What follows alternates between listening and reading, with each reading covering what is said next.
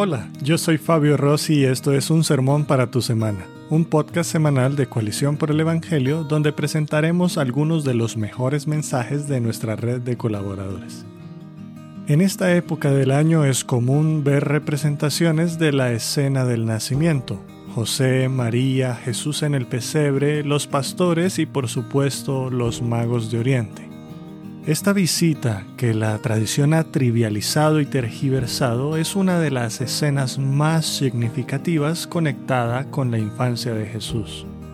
En este sermón, el pastor Sugel Michelén nos enseña quiénes eran los magos de Oriente y qué aprendemos de su visita al establo en Belén. Escuchemos.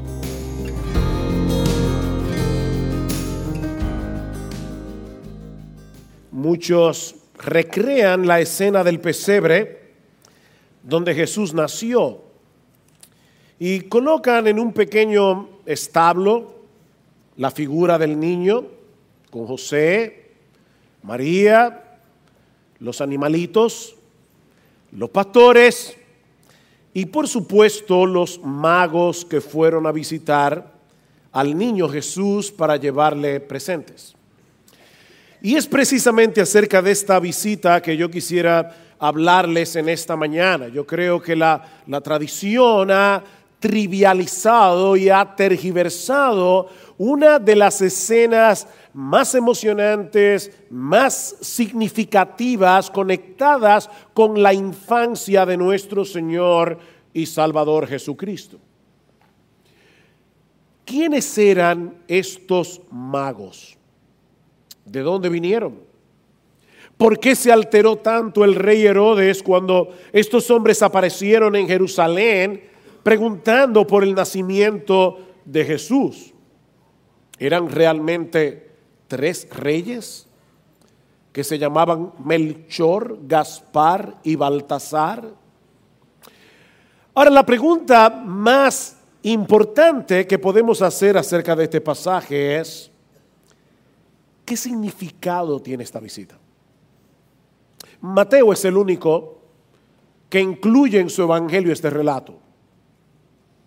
Y yo vuelvo a preguntar, ¿por qué Mateo, inspirado por el Espíritu Santo, incluyó en su evangelio la visita de los magos? Bueno, yo creo que la clave para entender este pasaje se encuentra en la pregunta del versículo 2. ¿Dónde está el rey de los judíos que ha nacido? De ahí el título de mi mensaje en esta mañana, el niño que nació para ser rey. Y hay al menos tres cosas que aprendemos de esta visita de los magos acerca de Jesús.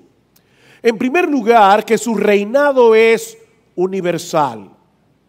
Universal. Vean otra vez los versículos 1 y 2. Después de nacer Jesús en Belén de Judea, en tiempos del rey Herodes, he aquí unos magos del oriente llegaron a Jerusalén diciendo, ¿dónde está el rey de los judíos que ha nacido? Porque vimos su estrella en el oriente y hemos venido a adorarle. Ahora, niños, déjenme hacerles una aclaración, y no solamente a ustedes, a, todo el mundo aquí, porque la palabra mago tiene una connotación en nuestra mente. E, esta palabra parece provenir de una raíz que significa grandeza. Y en los escritos de Heródoto, el historiador griego, aparece por primera vez para referirse a una tribu de los medos que llegó a desarrollar una gran habilidad en el estudio de la ciencia y de manera particular de la astronomía.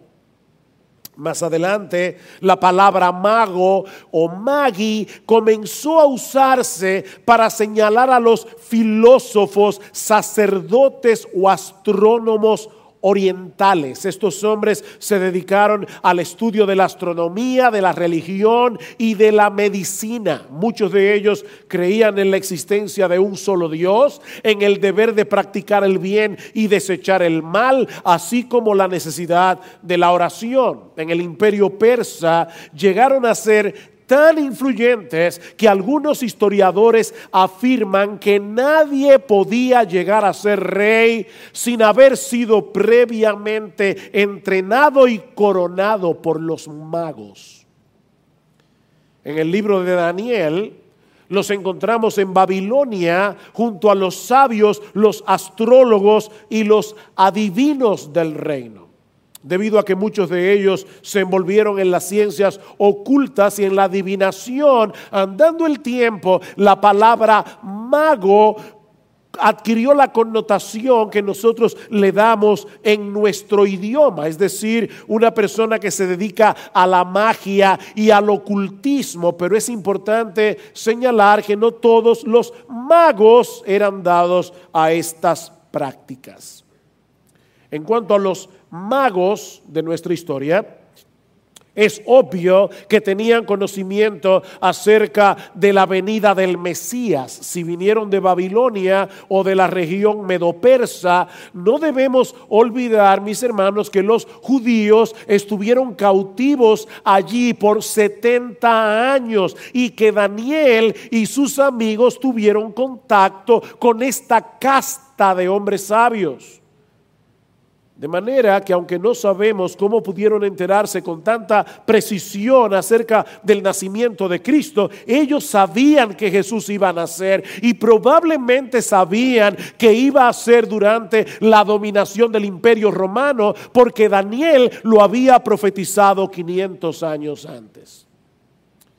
El punto es que de alguna manera Dios les hizo saber que ese Mesías que habían estado esperando por tanto tiempo había nacido, por lo que decidieron hacer un largo y dificultoso viaje, probablemente más de 1600 kilómetros a lomo de camello, para venir a adorarle. El hecho de que presentaran tres regalos distintos, oro, incienso y mirra, dio lugar a la tradición de que eran tres. Pero la verdad es que no sabemos cuántos eran.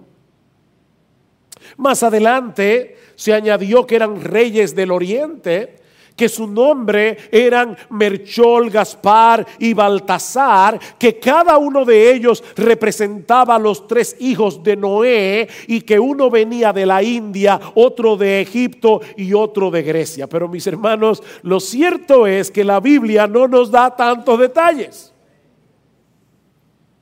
Simplemente lo que dice la palabra de Dios es que unos hombres que pertenecían a esta poderosa casta oriental se enteraron del nacimiento de Jesús y vinieron a tributarle adoración. Noten una vez más el versículo 2. ¿Dónde está el rey de los judíos que ha nacido?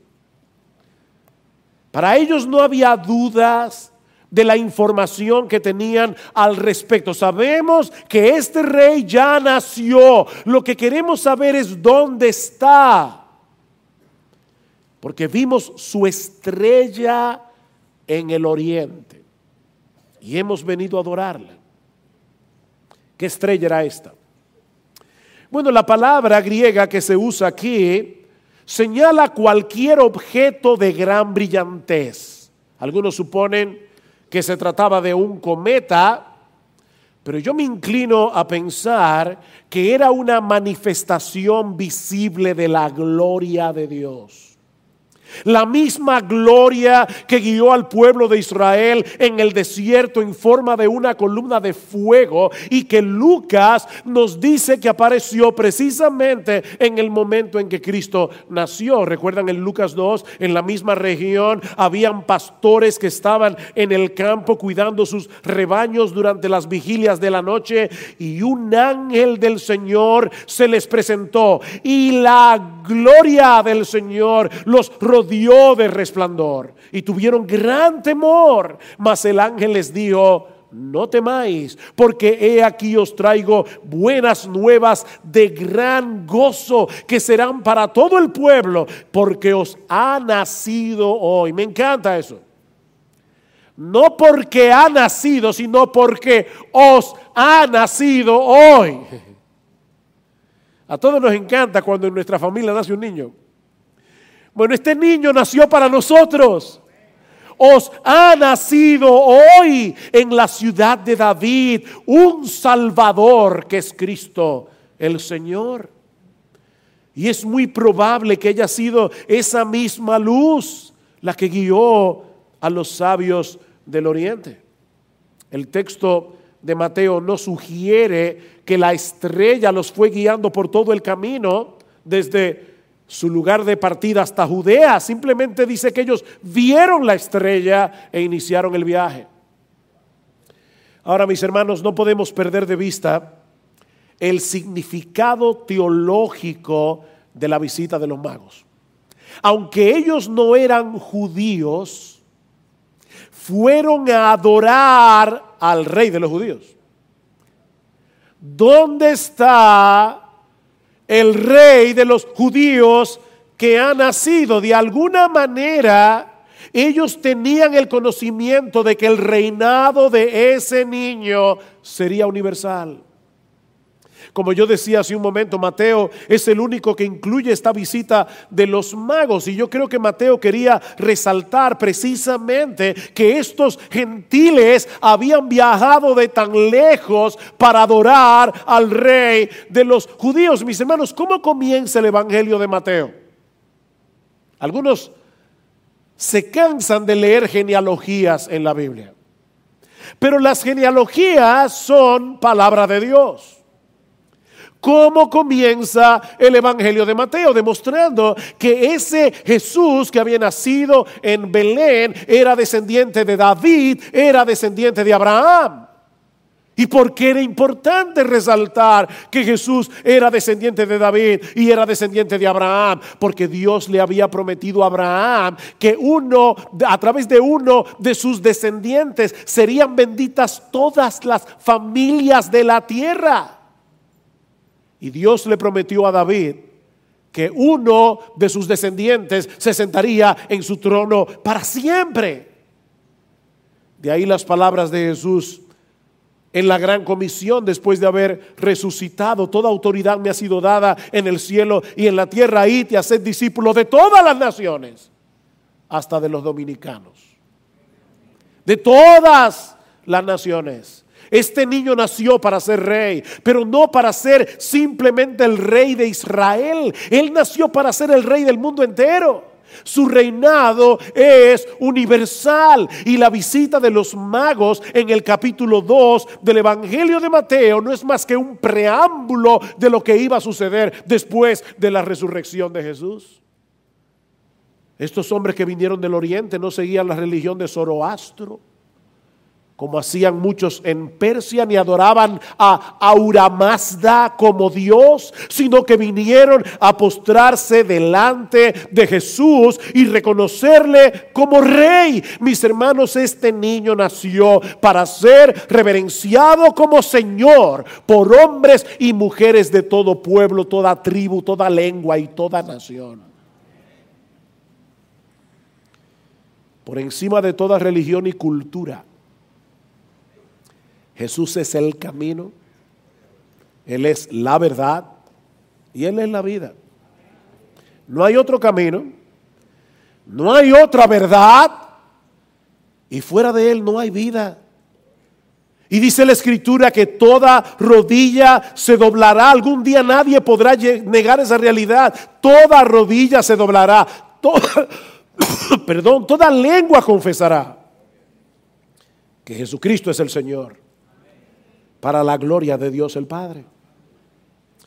Sin embargo, este pasaje también nos enseña que no todos reconocerán la autoridad suprema de Jesús. Y eso nos lleva a nuestro segundo encabezado. En primer lugar, su reinado es universal. En segundo lugar, su reinado será resistido por muchos. Versículo 3. Cuando lo oyó el rey Herodes, se turbó y toda Jerusalén con él. Para comprender esta turbación causada por la visita de los magos, ustedes me van a permitir, mis amados hermanos, amigos que nos visitan, que yo comparta con ustedes algunos datos históricos acerca del rey Herodes. porque si no lo hago, no vamos a entender esta historia.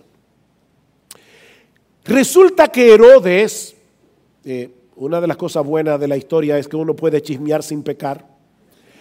Resulta que Herodes no era judío. Herodes era idumeo, es decir, de la región de Edom. Y por lo tanto, él no debía ocupar el trono de Israel. Herodes era un usurpador. Cuando los romanos capturaron a Judea en el año 63 antes de Cristo, el padre de Herodes llamado Antípater, que era un hombre muy astuto y que en ese tiempo era gobernador en Edom, aprovechó la situación para buscar el favor de los romanos. Y ellos, en cambio, nombraron a Antípater procurador de Judea. Ahora con esta autoridad, Antípater en el año 47 antes de Cristo nombró a su hijo Herodes como tetrarca de Galilea. Unos años más tarde, el emperador Augusto extendió el dominio de Herodes hasta incluir toda Palestina y es así como este hombre llegó a ser el rey de los judíos sin ser judío. Y como ustedes se pueden imaginar, esto produjo un profundo malestar en toda la nación de Israel. Para suavizar la situación, Herodes se casó con una judía llamada Mariana, que era descendiente de la última familia que había gobernado a Israel antes del dominio del imperio romano. Así que esta mujer tenía ascendencia real. Pero Herodes nunca dejó de tenerle terror a todo lo que sonara conspiración. Y con el paso de los años, Herodes se fue haciendo más paranoico y más cruel. Como su esposa descendía de una familia que podía aspirar al trono, Herodes se encargó de matarlos uno a uno Primero mató al hermano de su esposa, luego a su tío, luego a su abuelo, finalmente mató a la misma Mariana y después se encargó de matar a los tres hijos que tuvo con ella, porque los tres llevaban sangre real. Por eso en el tiempo del Señor decían que era mejor ser un cerdo de Herodes y no su hijo.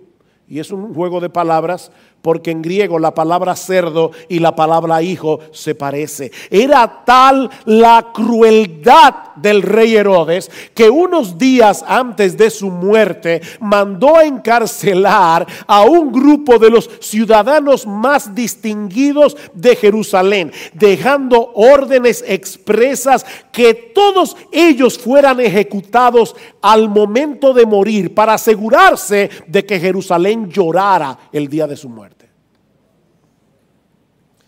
Ahora, con estos datos en la cabeza, imagínense lo que pudo haberle pasado a este hombre por la cabeza cuando escuchó la noticia de que un grupo de la casta de los magos había llegado del oriente preguntando dónde estaba el rey de los judíos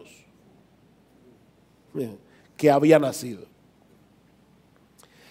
Herodes se espantó y dice Mateo, y toda la ciudad con él, porque ellos sabían lo que podía implicar que este hombre se sintiera amenazado.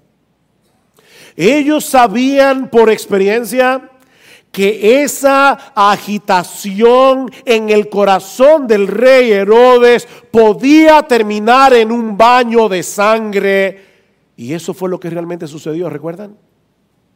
Herodes mandó a matar a todos los niños menores de dos años en Belén y sus alrededores para estar completamente seguro de que él había exterminado esta amenaza. De ahí el interés de Herodes por conocer los detalles del lugar del nacimiento de Jesús, versículo 4.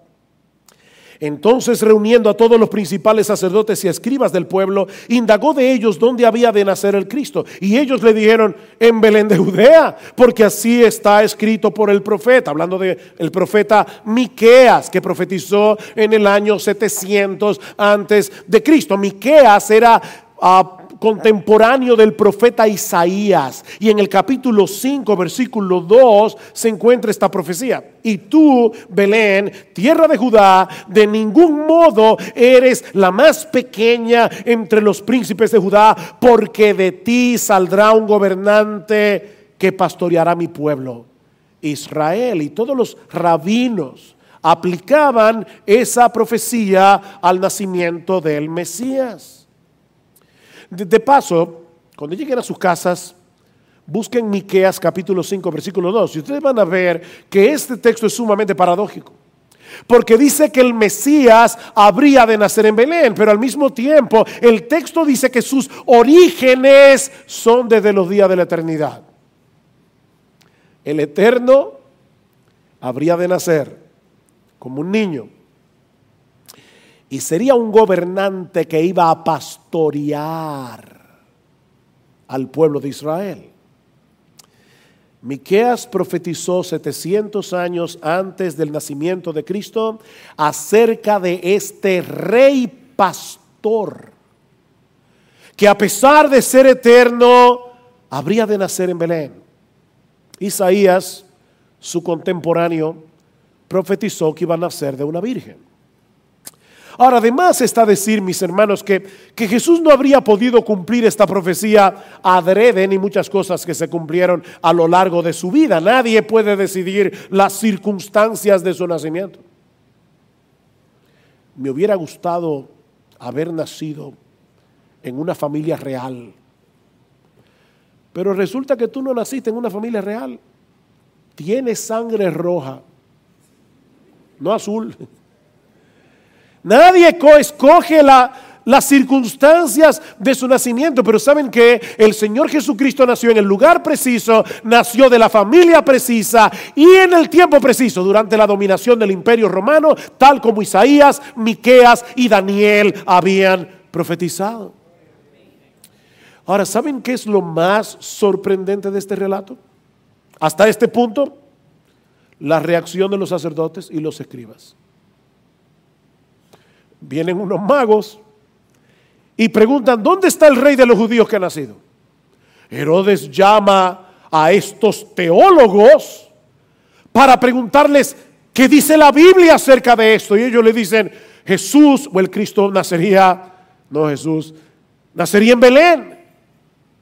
Ellos conocían estas profecías y ¿saben qué hicieron?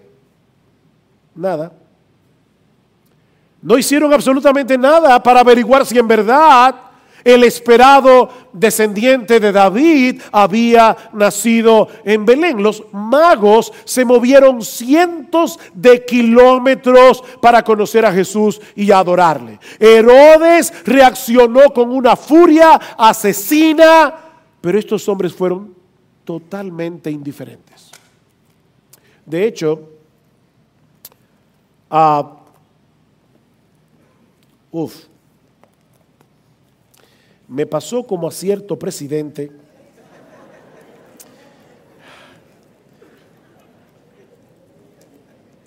de alguna manera extraña se voló una página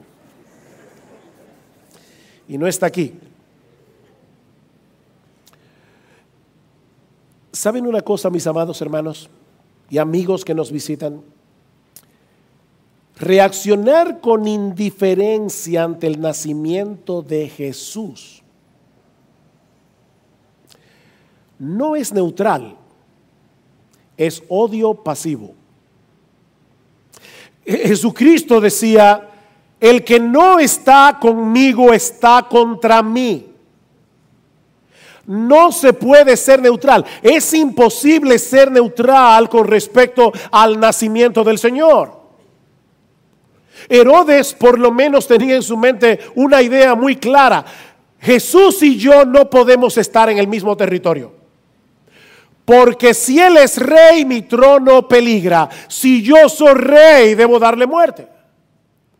Mis hermanos, ¿saben cuál es la razón por la que muchos pecadores no vienen a Cristo? No es por falta de evidencia. No es porque intelectualmente hablando ellos no pueden convencerse de que la Biblia es la verdad. No, la Biblia tiene demasiadas evidencias para probar sin lugar a dudas que ella es exactamente lo que ella dice ser, la infalible, inerrante y todo suficiente palabra de Dios. No es por falta de evidencias. Es porque todo pecador sabe que aceptar a Jesús como Señor es tener que salir del trono. Hay una parábola en la que Jesús pone en boca de aquellos que le rechazan estas palabras. No queremos que éste reine sobre nosotros. Ese es el problema de los pecadores. Los pecadores quieren seguir siendo reyes. Seréis como Dios. Esa fue la tentación. Esa fue la tentación de Satanás en el huerto del Edén. Es la misma tentación con la que el diablo seduce y engaña a cientos de millones de pecadores en el día de hoy. Tú eres Dios. No, tú no eres Dios. Tú eres una criatura y debes someterte voluntariamente al Rey de Reyes y al Señor de Señores. Herodes reaccionó con una furia asesina para matar a Jesús. Pero nadie puede echar por tierra los planes de Dios. Y eso nos lleva a nuestro tercer encabezado. Ya hemos dicho, este pasaje nos enseña que el reinado de Jesús es universal, Hemos dicho que este pasaje nos enseña que el reinado de Jesús será rechazado por muchos.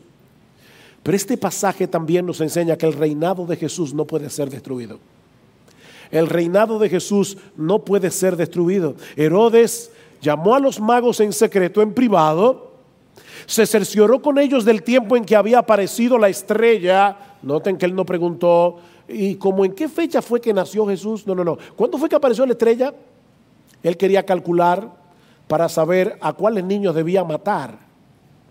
Y enviándolos a Belén dijo, id y buscad con diligencia al niño y cuando le encontréis avisadme para que yo también vaya y le adore. Y dice en el versículo 9, habiendo oído al rey, se fueron. Y aquí la estrella que habían visto en el oriente iban delante de ellos hasta que llegó y se detuvo sobre el lugar donde estaba el niño. ¿Se dan cuenta? No podía ser una estrella, no podía ser un cometa.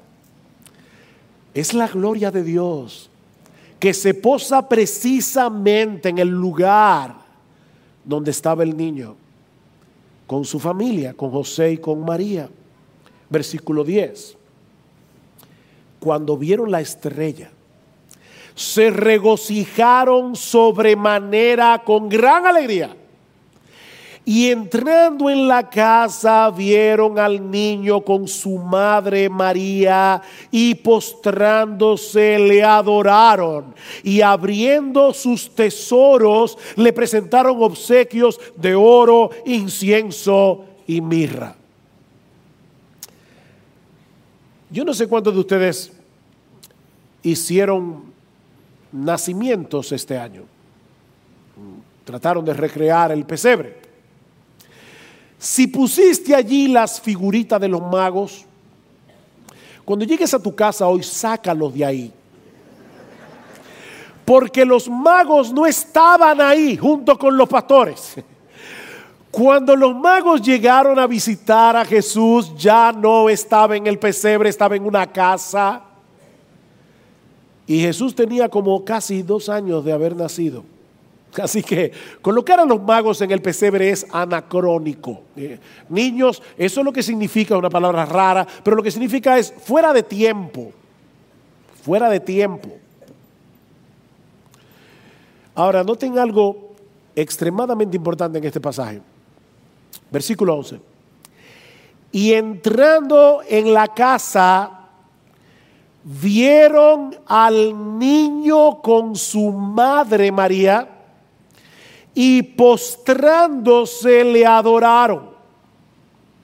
Y abriendo sus tesoros, le presentaron obsequios de oro, de incienso y mirra. Mis hermanos, ¿quién es el personaje central de esta historia?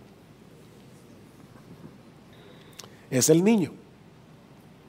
Uno normalmente cuando visita a alguien en la clínica que acaba de dar a luz, dice, ay, fui, fui a visitar a fulana y estaba con el niño, es fulana y el niño. Pero cuando se trata de Jesús es al revés, es el niño y su madre porque el niño es el más importante, no la madre. De hecho, cada vez que Mateo menciona a Jesús y a María en el pasaje, los menciona exactamente en ese mismo orden y yo no puedo pensar que esto fue casualidad. Dios sabía que andando el tiempo algunos iban a adorar a María en vez de adorar a Jesús. Versículo 13, después de haberse marchado ellos, un ángel del Señor se le apareció a José en sueño diciendo, levántate, toma al niño y a su madre y huye a Egipto. Versículo 14. Y él levantándose tomó de noche al niño y a su madre y se trasladó a Egipto. Versículo 20. Levántate, le dijo otro ángel a José, toma al niño y a su madre y vete a la tierra de Israel. Versículo 21. Y levantándose él tomó al niño y a su madre y volvió a la tierra de Israel. Mis hermanos, el Señor Jesucristo es el personaje central de esta historia. Y yo me imagino que muy probablemente los magos compartieron con José y con María muchas cosas acerca del nacimiento de Jesús, pero Jesús es el personaje central. Más aún, el texto dice, que estos hombres al ver al niño se postraron para adorarle. ¿A quién? A Jesús, no a María. Y de paso, no tenemos nada en contra de la madre de Jesús. María es una pecadora redimida que por la gracia de Dios es digna de ser imitada como cualquier héroe de la fe que nosotros encontramos en las escrituras. Pero debemos insistir que solo Dios merece adoración. Los, los, magos se postraron para adorar a Jesús porque lo están reconociendo como Dios. Ahora, mis hermanos, traten de visualizar por un momento la escena que Mateo nos está describiendo en este pasaje. Aquí tenemos a un grupo de hombres poderosísimos, acostumbrados a tratar con reyes, con emperadores, con altos dignatarios orientales, postrados en adoración, delante de un niño de dos años de edad. En una oscura e insignificante aldea de una insignificante nación en aquellos días. No sabemos qué tanta información tenían ellos acerca del Mesías, pero mis hermanos es obvio que, que esto, es obvio que estos hombres veían a Jesús como un personaje de suprema importancia. Y aún es posible que de alguna manera se les haya revelado que Jesús era el Hijo de Dios. Noten los obsequios, oro, incienso y mirra. Miren, yo no quiero llegar más allá de lo que está escrito, pero muy buenos comentaristas señalan el hecho de que estos regalos fueron cuidadosamente escogidos para expresar ciertas cosas. El oro era lo que se le solía obsequiar a los reyes. El incienso era lo que se usaba comúnmente en la adoración a Dios. Y la mirra tenía varios usos. pero casi todos conectados con el servicio a los hombres.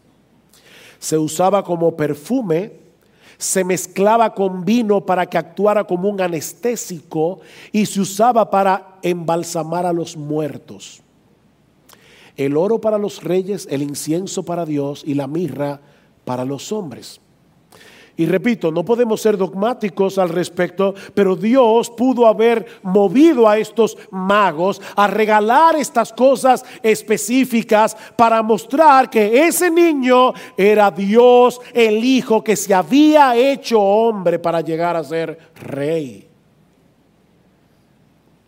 Ahora, lo que sí sabemos con toda certeza es que estos hombres viajaron más de 1600 kilómetros para conocer a Jesús, para postrarse en adoración delante de Él cuando apenas era un niño y para llevarle obsequios que eran dignos de un personaje de la realeza.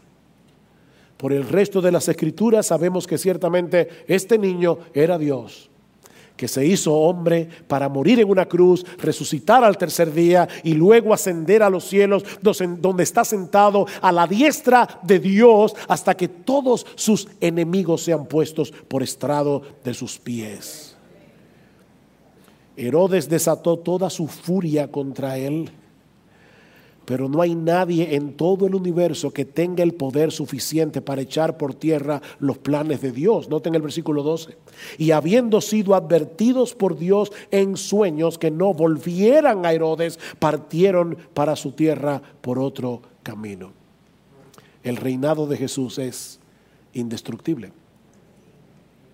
El Señor Jesucristo iba a ser asediado a lo largo de toda su vida pero nada ni nadie iba a impedir que llegara a la cruz donde Él dio su vida voluntariamente para el perdón de los pecados de millones de hombres y mujeres que a través de los siglos iban a postrarse delante de Él como Señor y Salvador. Por eso el Padre me ama, dice Jesús en Juan 10, porque yo doy mi vida para tomarla de nuevo. Nadie me la quita, sino que yo la doy de mi propia voluntad. Tengo autoridad para darla y tengo autoridad para tomarla de nuevo.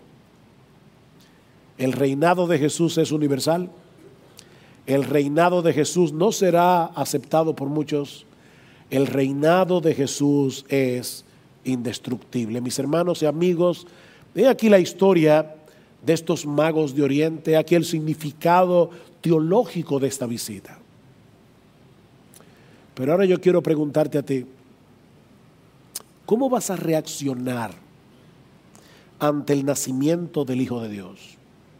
¿Cómo vas a reaccionar ante el Hijo de Dios que nació para ser rey. Porque en este pasaje nosotros encontramos las respuestas típicas de los hombres cuando son enfrentados con la persona de Cristo. Herodes quiso destruirlo, los escribas fueron indiferentes y los magos lo adoraron. Mi amigo, ¿cuál de estas de estos ejemplos te describe a ti?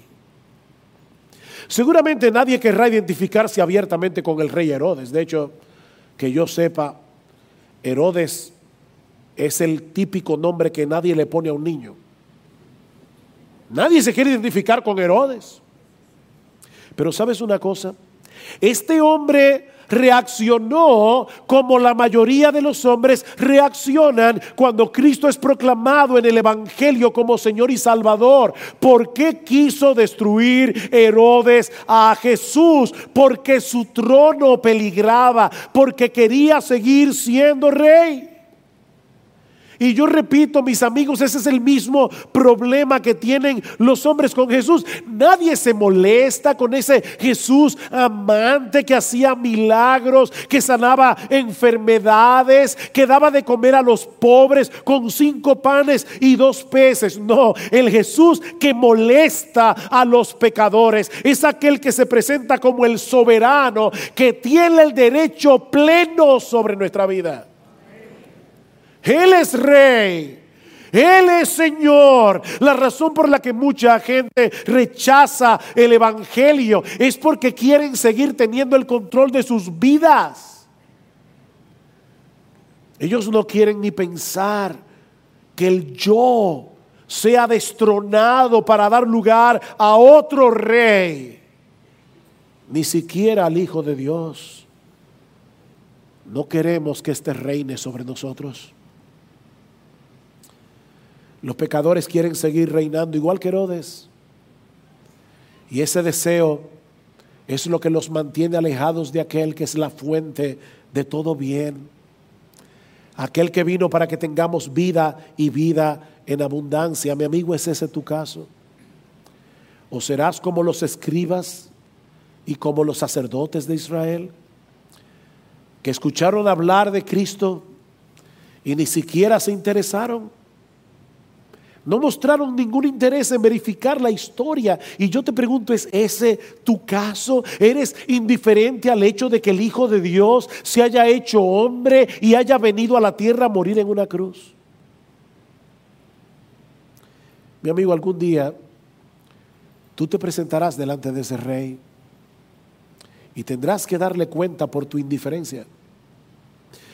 Si el Hijo de Dios se encarnó, tiene que haber sido por una razón supremamente importante y es que no hay, no hay otra forma de salvar a los pecadores. Alguien tenía que pagar el precio, alguien tenía que morir por nuestros pecados, alguien que no tuviese deudas pendientes que pagar por sí mismo, alguien que fuese santo y sin mancha, mi amigo. Por eso se encarnó el Hijo de Dios, porque solo Él llenaba esos requisitos. Él era sin pecado. Él murió siendo inocente para que pecadores culpables pudieran ser absueltos.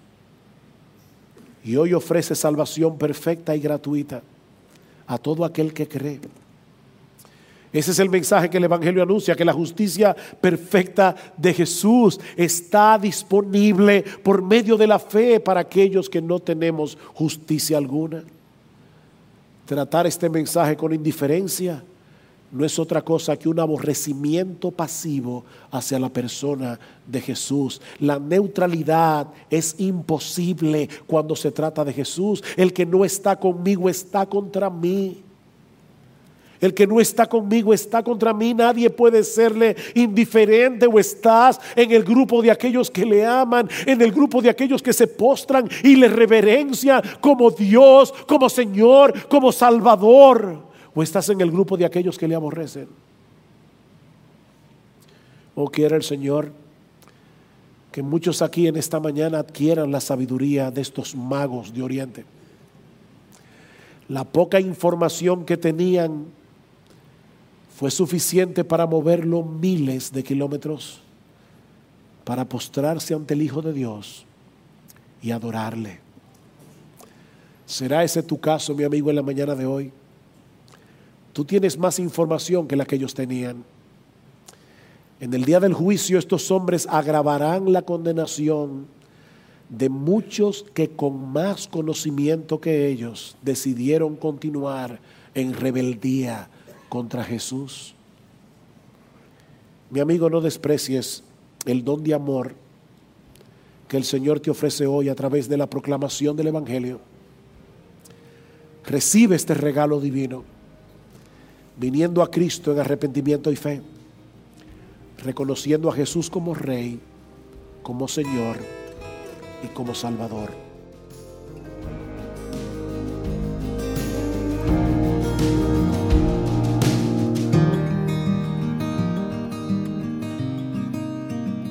Gracias por escuchar un sermón para tu semana. Si deseas más recursos como este, te invitamos a visitar nuestra página web coaliciónporelevangelio.org. Hasta la próxima.